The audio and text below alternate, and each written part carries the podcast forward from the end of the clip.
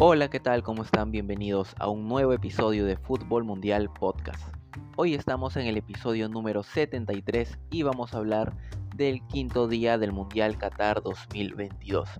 Hoy terminó la primera fecha de toda la fase de grupos del Mundial con los cuatro partidos, es decir, dos del grupo G y dos del grupo H.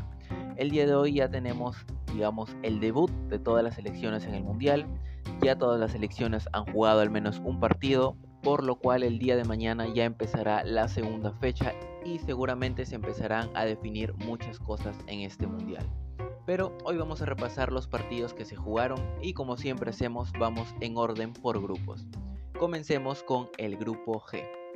Aquí tuvimos el encuentro entre Brasil y Serbia y el de Suiza contra Camerún que se jugó a primera hora. Bueno, el de Suiza-Camerún vi un poco y luego un resumen porque la verdad es que eh, me quedé dormido porque el partido fue a las 5 de la mañana y estaba muy cansado por, por el día de ayer. Así que vi un resumen y pues rápidamente les puedo contar lo que pasó en el partido. En el primer tiempo Camerún mereció tal vez meter un gol, anotar. Eh, el partido fue muy disputado pero Camerún era superior en el primer tiempo. Sin embargo, en el segundo, ya cuando se reanuda, casi al comenzar al minuto 48, iba a llegar en bolo para marcar el gol de Suiza. En bolo que dicho sea de paso, marca su primer gol en el Mundial y no puede celebrar o mejor dicho, no quiso celebrar por respeto, ya que él nació en la capital de Ghana eh, y pues sus padres son de Ghana, así que por un respeto a un país donde tiene sus orígenes, aunque él esté pues ahora nacionalizado suizo, decidió no celebrar. Luego del gol, Camerún no se pudo reponer, aunque en el primer tiempo había sido quien había merecido irse ganando, había tenido un juego muy vertical. En el segundo tiempo, después del gol, Suiza tomó el control del partido, tuvo muchas ocasiones para poder eh, rematarlo y ganar ya 2 a 0. Sin embargo, la ventaja se mantuvo 1 a 0. También hay que destacar la eh, actuación de Onana, que mantuvo el arco solamente con un gol y le dio pues esperanza a su equipo de empatar hasta el último, pero finalmente pues Suiza se impone y se lleva tres puntos muy importantes porque durante el primer tiempo sufrió mucho, pero ese gol en la segunda mitad cambiaron las cosas del partido. Bien, este fue el partido que se jugó del grupo G a primera hora, como les dije, aquí a las 5 de la mañana, pero luego tuvimos el partido de Brasil y Serbia también por el grupo G, que fue sin embargo el partido estelar de esta jornada. ¿Y qué partido estelar? Fue un partidazo en el que vimos a las dos selecciones competir muy bien. Eh, Brasil se llevó la victoria, pero el primer tiempo de Serbia fue bastante bueno. Vamos a repasar las alineaciones con las que Brasil y Serbia saltaron al campo de juego. La selección de Brasil salió con un 4-3-3, Allison en el arco, la línea de 4 con Marquinhos y Thiago Silva como centrales, Danilo y Alexandro por las bandas laterales, Casemiro fue el pivote defensivo, a sus costados Lucas Paqueta y Neymar, que en esta ocasión Tite decidió ponerlo más como interior que como extremo o media punta o falso 9. Eso sí, un interior mucho más suelto para poder ir por el medio asociarse por la banda. Pero pues fue una, una posición bastante buena para Neymar ya que tiene también mucha eh, creación en el talento de juego y en el último pase. Y la línea ofensiva estuvo conformada por Vinicius y Rafinha por las bandas y Richarlison como referencia ofensiva. Por su parte, Serbia salió con Milinkovic Savic en el arco, el portero, eh, línea de tres defensores, con Pavlovic, Velikovic y Milenkovic, línea de cuatro mediocampistas, Mladenovic, eh, Gudel, el jugador del Sevilla, Lukic, Sidbokic, Tadic, Milinkovic Savic en el ataque por las bandas y Mitrovic como referencia en el área, el delantero del Fulham. Bien, el primer tiempo fue bastante peleado. Como les dije, qué bien jugó Serbia el primer tiempo, la verdad. El primer tiempo de Serbia fue muy bueno supo cómo adaptarse a cada eh, momento, a cada jugada que le proponía Brasil. Por ratos se metía y se defendía bien, por otros momentos eh, tenía muy bien el balón. Eso sí, Brasil le cedía la iniciativa, intentaba salir jugando, pero pues, por momentos le daba el, el balón a Serbia. Al minuto 12 iba a llegar una de las primeras jugadas de peligro, un corner de Neymar por el el palo derecho del arquero, que casi se convierte en un gol olímpico porque le pega muy bien y el balón pasa muy cerca de entrar. Eh, Neymar, como les mencioné, estaba jugando como interior mucho más libre, como media punta, luego bajaba a armar el juego con Paquetá, con Casemiro, lo cual le venía muy bien a Brasil. El dominio del balón se lo turnaba, por momentos Brasil metía a contra su arco, por otros momentos Serbia controlaba el balón, eh, intentaba los eh, centros, sobre todo para Mitrovic, que está muy acostumbrado al juego aéreo en, el Fulham. Brasil eh, intentaba presionar a Serbia en su área y recuperar el balón rápido, pero Serbia se metía muy bien atrás. Brasil tuvo que empezar a intentar con tiros de lejos, Casemiro, Neymar, Paquetá, porque pues eh, al no poder entrar al área Brasil tenía que intentar otras formas de poder hacerle daño y pues obviamente tiene en su equipo a jugadores como Casemiro por ejemplo que es pivote defensivo pero al balón le pega muy bien de hecho, al minuto 21 hay un remate de Casemiro que pues eh, le pega de fuera del área porque Brasil no podía entrar. Serbia se metía con un 5-4-1 y era muy difícil para la selección brasileña intentar alguna jugada por dentro con Vinicius, con Richarlison que no, no había aparecido casi durante el primer tiempo. Y pues Serbia aprovechaba muy bien los contraataques. Al minuto 25 hay de hecho una jugada, una recuperación de Serbia en el medio campo, una transición muy rápida de Tadic por la banda derecha que termina mandando un centro para eh, Mitrovic, pero Alison salía a tiempo y agarraba el balón. Al minuto 27 luego hay un mano a mano de Vinicius eh, el portero le termina ganando la posición y rechazando el balón. Eh, un buen pase de Thiago Silva, dicho sea de paso, los centrales de Brasil también que tienen muy buena salida con el balón. Thiago Silva desde el medio campo, un balón muy bueno para Vinicius. Luego, al minuto 35 hay probablemente una de las oportunidades más claras del primer tiempo, eh, una buena asociación entre los mediocampistas de Brasil. Paqueta termina la jugada con un pase filtrado para Rafinha que define mal le da con la zurda, pero directamente al cuerpo del arquero. Luego al minuto 41 hay otra jugada también, un valor largo para Vinicius, en la que eh, Milenkovic eh, intenta rechazar o intenta hacer un sombrerito, sin embargo no le sale, Vinicius toma la posición del balón, pero se demora mucho en rematar. La baja con la zurda, bueno, el balón le queda para pegarle con la zurda, pero Vinicius es muy diestro y hasta que se acomodó le terminan sacando el balón. De esta manera el primer tiempo se iba con un empate 0 a 0 en un partido, ya les digo, bastante entretenido a pesar del 0 a 0, con ambas selecciones jugando muy bien.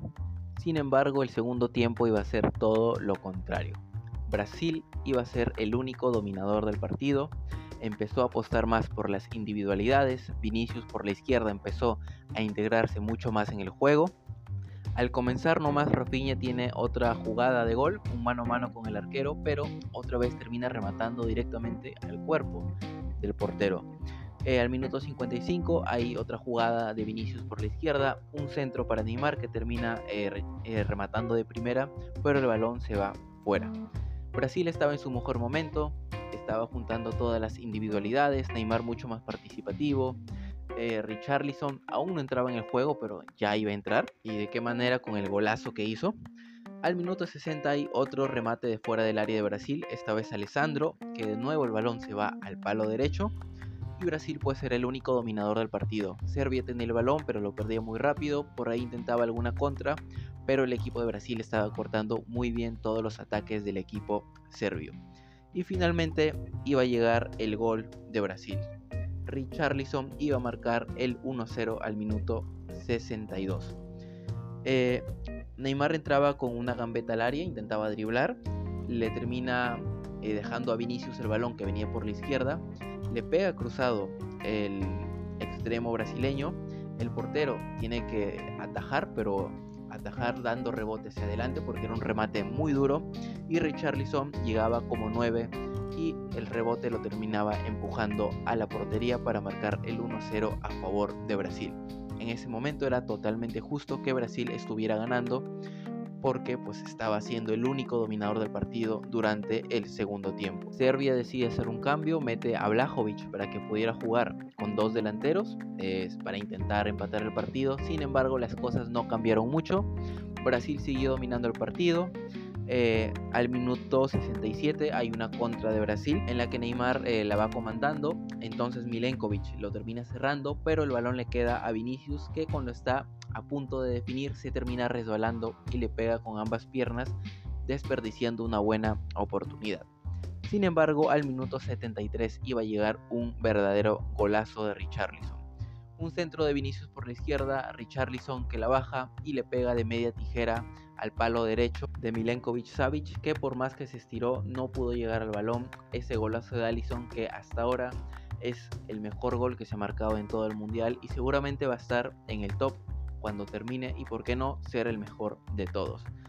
Luego de eso, Serbia intentó un poco más, con la pelota parada, sobre todo tratando de aprovechar la estatura de sus jugadores, pero eh, no pudo hacer nada. Brasil también generó más oportunidades, por ejemplo, un palo de Casemiro al minuto 80.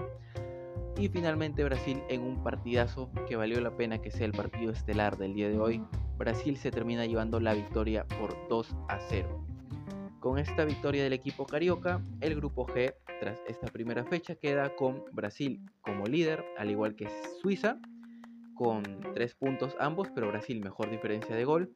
Camerún en tercer lugar con menos 1 eh, goles de diferencia y 0 puntos. Y Serbia menos 2 goles de diferencia con también 0 puntos.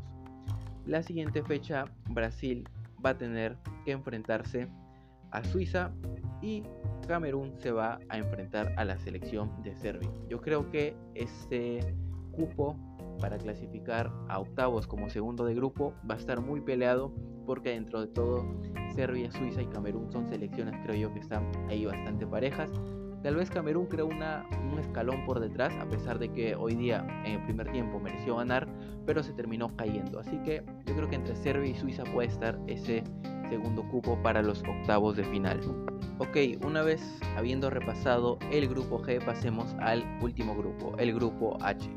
El primer partido de este grupo que se jugó fue el partido entre las selecciones de Uruguay y Corea del Sur. Partido que terminó 0 a 0, otro 0 a 0 en este mundial. Y yo pensé que no iban a haber tantos, ¿eh? porque se empezó bastante bien, con muchos goles, muchas victorias. Pero ya hemos tenido, a ver, el México-Polonia 0 a 0, el Dinamarca-Túnez también 0 a 0. Otro partido que terminó 0 a 0, a ver, déjenme revisar, fue el de Marruecos-Croacia, también 0 a 0. Y pues hoy tuvimos un Uruguay-Corea del Sur 0 a 0. Repasemos rápidamente las alineaciones de este partido. Uruguay salió con Rochet en el arco, línea de 4 con Godín y Josema Jiménez como centrales, Olivera por lateral izquierdo, Cáceres por lateral derecho, Betancourt como pivote defensivo, a sus costados Valverde y Matías Vecino, y en la delantera Pelistri, Darwin Núñez por la izquierda y Luis Suárez como único delantero centro, digamos. Aunque Darwin Núñez pues trataba de, meterse también en el área, pero su mayor función fue ir por la izquierda. En el Liverpool, de hecho en varios partidos lo he visto pegándose mucho a la banda, está agregando eso a su juego y seguramente que con Klopp lo va a desarrollar. Por su parte, Corea del Sur fue con la siguiente alineación y vamos a, a ver los apellidos. King en el arco y cuatro jugadores apellidados King en la defensa. Jin Soo Kim, el lateral izquierdo, el lateral derecho Mon Hwan Kim y los centrales Jong Won Kim y Min Jae Kim. El portero, dicho sea de paso, se apellida Kim también, pero es Seung Yu Kim. En la línea defensiva y la portería, los cinco se apellidaban Kim. Bastante curioso porque pues es un apellido que por lo visto es bastante popular en Corea. En el centro del campo estuvieron como pivote defensivo Wo Jung-hoon y a sus costados jugaron Jae Sung Lee y Juan.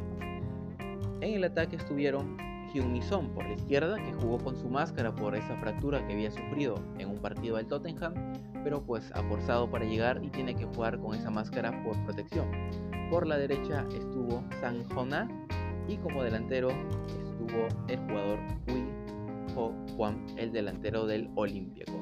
Bien, el partido en sí estuvo también eh, bastante parejo por ocasiones. Al comienzo Corea del Sur comenzó eh, dominando, tocando el balón. Uruguay no podía cortar el circuito de pases. Luego Uruguay tuvo algunas ocasiones como un balón que manda eh, José María Jiménez para Valverde que intenta picarla, pegarle así con la pierna estirada en lo alto, pero no la termina metiendo. Luego hay un centro también de Pelistri para Darwin Núñez que eh, no logra conectar. Corea del Sur también tuvo sus ocasiones de pelota parada. Eh, al minuto 34, de hecho, hay un pase de Jun para el jugador Juan que intenta definir, pero la termina mandando fuera. Tal vez esa fue la más clara del primer tiempo y de esta manera se terminaba eh, la primera parte del partido. Con un Corea del Sur que intentó, trató de asociarse y un Uruguay también que tuvo sus ocasiones, pero no tanto de armado de juego, sino más balonazos largos o centros. En el segundo tiempo, eh, Corea del Sur empezó con mucho ritmo, mucha intensidad, pero conforme iban pasando los minutos, obviamente se iba a terminar cansando. Uruguay tomó el control del partido. Pelistri, que es un jugador eh, cuya una de sus principales características es principalmente desbordar, no pudo hacerlo. Mejor dicho, lo hizo un par de veces donde Uruguay generó bastante peligro, pero eh, el resto del partido no estuvo muy fino tampoco, no pudo desbordar. Corea del Sur se, cerraba muy bien, eh, por eso Uruguay el juego se le hacía bastante denso. Cavani luego entra por Suárez para intentar buscar pues el gol. Suárez también ya no, no estaba en el partido tan bien, no había tenido muchas ocasiones. Con Cavani sí, es verdad que Uruguay gana mucha más movilidad. Darwin Núñez se siente también un poco más libre por la izquierda para asociarse con Cavani, para que Cavani resista el balón y, Darwin Núñez pueda entrar por la banda. Sin embargo, tampoco fue suficiente. Eh, al minuto 81, Darwin Núñez eh, tiene un remate al palo izquierdo que se termina yendo cerca. Luego al minuto 89, al ver que Uruguay no podía entrar, Federico Valverde saca una de sus principales armas durante esta temporada y que seguramente va a tener ya durante toda su carrera, que es el remate de lejos. Termina dando un tremendo remate desde fuera del área que finalmente choca con el varante derecho y se termina yendo afuera. Esa fue para mí de la más clara que tuvo Uruguay en todo el partido. Bueno, al minuto 90, eh, Rochet, el portero de Uruguay, sale mal. Son termina rematando, pero el balón se va muy cerca al palo izquierdo. Como dije, Corea del Sur dio pelea. Eh, Uruguay no se encontró fino, encontró un partido bastante denso. Nunca pudo asociarse, nunca pudo generar peligro más allá de los remates desde fuera, porque era la única manera en que podía entrarle a Corea. Y Corea del Sur también, sobre todo liderados por Son, tuvo un muy buen partido. Así que este grupo yo creo que va a ser bastante peleado, muy parejo entre los cuatro. Porque en el otro partido que se jugó, encuentro que enfrentaba a Portugal y Ghana, la selección lusa de Cristiano Ronaldo también sufrió mucho para poder derrotar a la selección africana. Vamos a repasar las alineaciones del partido entre Portugal y Ghana. Portugal salió con un 4-3-3. Diego Costa en el arco, que casi al final del partido eh, termina cometiendo el blooper de su vida, de verdad. Eh, línea defensiva Cancelo y Guerreiro por las bandas. Rubén Díaz y Danilo Pereira como centrales, Rubén Neves como equilibrio pivote ahí en el mediocampo, a sus costados Bernardo Silva y Otavio, Bruno Fernández por la banda derecha, Joao Félix por la izquierda y Cristiano Ronaldo como delantero centro. Por su parte Gana salió con Atisigi en el arco, línea de cinco defensores con Baba, Salisu, Hiku, Amartey y Seidú. En el mediocampo Kudus, el jugador del Ajax, eh, en el centro, Abdul Samet, el jugador de Lens, y a su costado derecho, Thomas Party, el mediocampista del Arsenal. Y en el ataque estuvieron Iñaki Williams, el jugador del Athletic Club de Bilbao, que eh, se nacionalizó pues ganés para poder jugar el Mundial. Su hermano Nico Williams está jugando el Mundial con España. Y el otro delantero fue Ayew de Al-Assad. Bien, en los primeros 15 minutos es un dominio total de Portugal, Ghana se tenía que replegar, eh, de hecho hay una ocasión muy clara donde Cristiano Ronaldo manda un cabezazo desviado, estuvo frente al arco literalmente y termina fallando. Por otro lado, cuando la selección de Ghana recuperaba el balón, no sabía qué hacer con él. Eh, Iñaki Williams estaba muy solo. Sin embargo, una vez que pasaron esos primeros 15 minutos de intensidad de Portugal, eh, el conjunto luso siguió con el control del balón, pero no sabía qué hacer con él.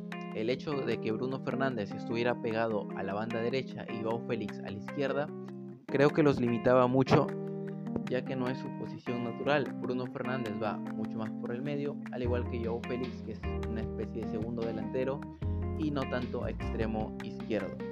Eh, Bernardo Silva estaba bastante activo en el medio campo, tal vez era el que más claridad le daba a la posición que tenía Portugal, hasta que al minuto 31 iban a anularle un gol a Cristiano Ronaldo por una supuesta falta que no existió, era un buen pase de Joao Félix, pero pues el árbitro digamos que entre comillas iba a resarcir su error más adelante en el partido. Eh, había varias pelotas paradas por parte de Bruno Fernández y Bernardo Silva, porque Gana estaba cometiendo muchas faltas en el partido, estaba tumbando mucho a los jugadores de Portugal, así que pues tuvieron muchos tiros libres que tampoco fueron muy claros para el conjunto de Portugal. En el segundo tiempo todo el partido digamos iba a descontrolar, iban a llegar nada más y nada menos que 5 goles. Portugal seguía intentando mientras dominaba el partido, pero la selección de Ghana ya no estaba siendo tan pasiva, sino que se animaba mucho más con los contraataques, sobre todo liderados por Kudus y Ayew. Al minuto 55 hay una contra de Ghana, en la que Kudus agarra el balón casi desde media cancha, se va solo, le gana a todos por velocidad y termina rematando el balón que se va muy cerca al palo izquierdo. Al minuto 64 iba a llegar una jugada polémica, un penal que para mí no fue eh, contra Cristiano Ronaldo, no creo que lo termina tocando él directamente. Sin embargo, como les mencioné hace un momento, esta fue una especie de eh, forma en la que el árbitro se resarció de su error de haberle anulado ese gol a Cristiano Ronaldo, que no debió anularle porque no hubo falta en ningún momento. Así que termina pitando penal y el mismo Cristiano Ronaldo iba a ser quien convertía el gol. Una muy buena ejecución al palo derecho, el portero adivina, pero no puede llegar porque el balón pues va con mucha fuerza y muy alto y Portugal se ponía en ventaja con 1 a 0. Al minuto 72 iba Gana a tener una oportunidad, un remate de lejos de Kudus que iba a atrapar muy bien eh, el portero Diego Costa y un minuto después iba a llegar el empate de Gana. Kudus, otra vez el más activo de Gana, va por la izquierda, desbordando y metiendo un centro para Ayew que iba a poner el 1 a 1 en el partido. Portugal casi no había podido celebrar la ventaja y Ghana ya le empataba el partido. Sin embargo, 5 minutos después iba a llegar el gol de Portugal. Esta vez iba a ser Joao Félix quien iba a poner en ventaja al conjunto luso. Un muy buen pase filtrado de Bruno Fernández y Joao ahí en su posición natural como delantero por la derecha iba a terminar ganándole la espalda a los defensores de Ghana para eh, llegar por el lado derecho y rematar cruzado para poner el partido 2 a 1 a favor de Portugal. Y dos minutos después iba a llegar el tercer gol de Portugal. Esta vez Rafael Leao, que había ingresado hace unos segundos. Otro buen pase y conducción de Bruno Fernández, esta vez para la banda izquierda donde juega Rafael Leao. Y con su pierna derecha iba a rematar también de manera cruzada para poner el partido 3 a 1. En ese momento parecía que todo ya estaba sentenciado. De hecho, eh, el entrenador de Portugal Fernando Santos termina sacando a Cristiano Ronaldo, a Joao Félix y eh, a Bernardo Silva, que habían sido de los mejores jugadores de Portugal en este partido. Y un minuto después iba a llegar el segundo gol de Ghana. Esta vez quien convertía era Bukari y ponía el 3 a 2 en el partido. El árbitro añadió 9 minutos, pues porque se había perdido mucho tiempo, muchas cosas en, el partido. Y Ghana pues e intentó empatar pero finalmente no pudo. Portugal resistió bien, sufriendo mucho, eso sí, pero se puede llevar una victoria realmente importante, muy sufrida, pero tres puntos que valen oro, teniendo en cuenta que Uruguay y Corea del Sur empataron pues a primera hora como ya repasamos. Y bien, de esta manera, con estos resultados, el grupo H queda de la siguiente manera. Portugal líder con tres puntos, Uruguay y Corea del Sur con un punto cada uno y gana en último lugar con cero puntos. Y bien, esto ha sido todo por el episodio del día de hoy. Ya saben que si les gustó pueden suscribirse a Fútbol Mundial Podcast en Spotify, Anchor, Google Podcast, Breaker, Radio Public y Pocket Cast. En YouTube estamos como Fútbol Mundial Podcast y en nuestras redes sociales en TikTok e Instagram como Fútbol Mundial Podcast y en eh, Facebook como Fútbol Mundial. Soy Javier Salinas y nos vemos en el siguiente episodio. Adiós.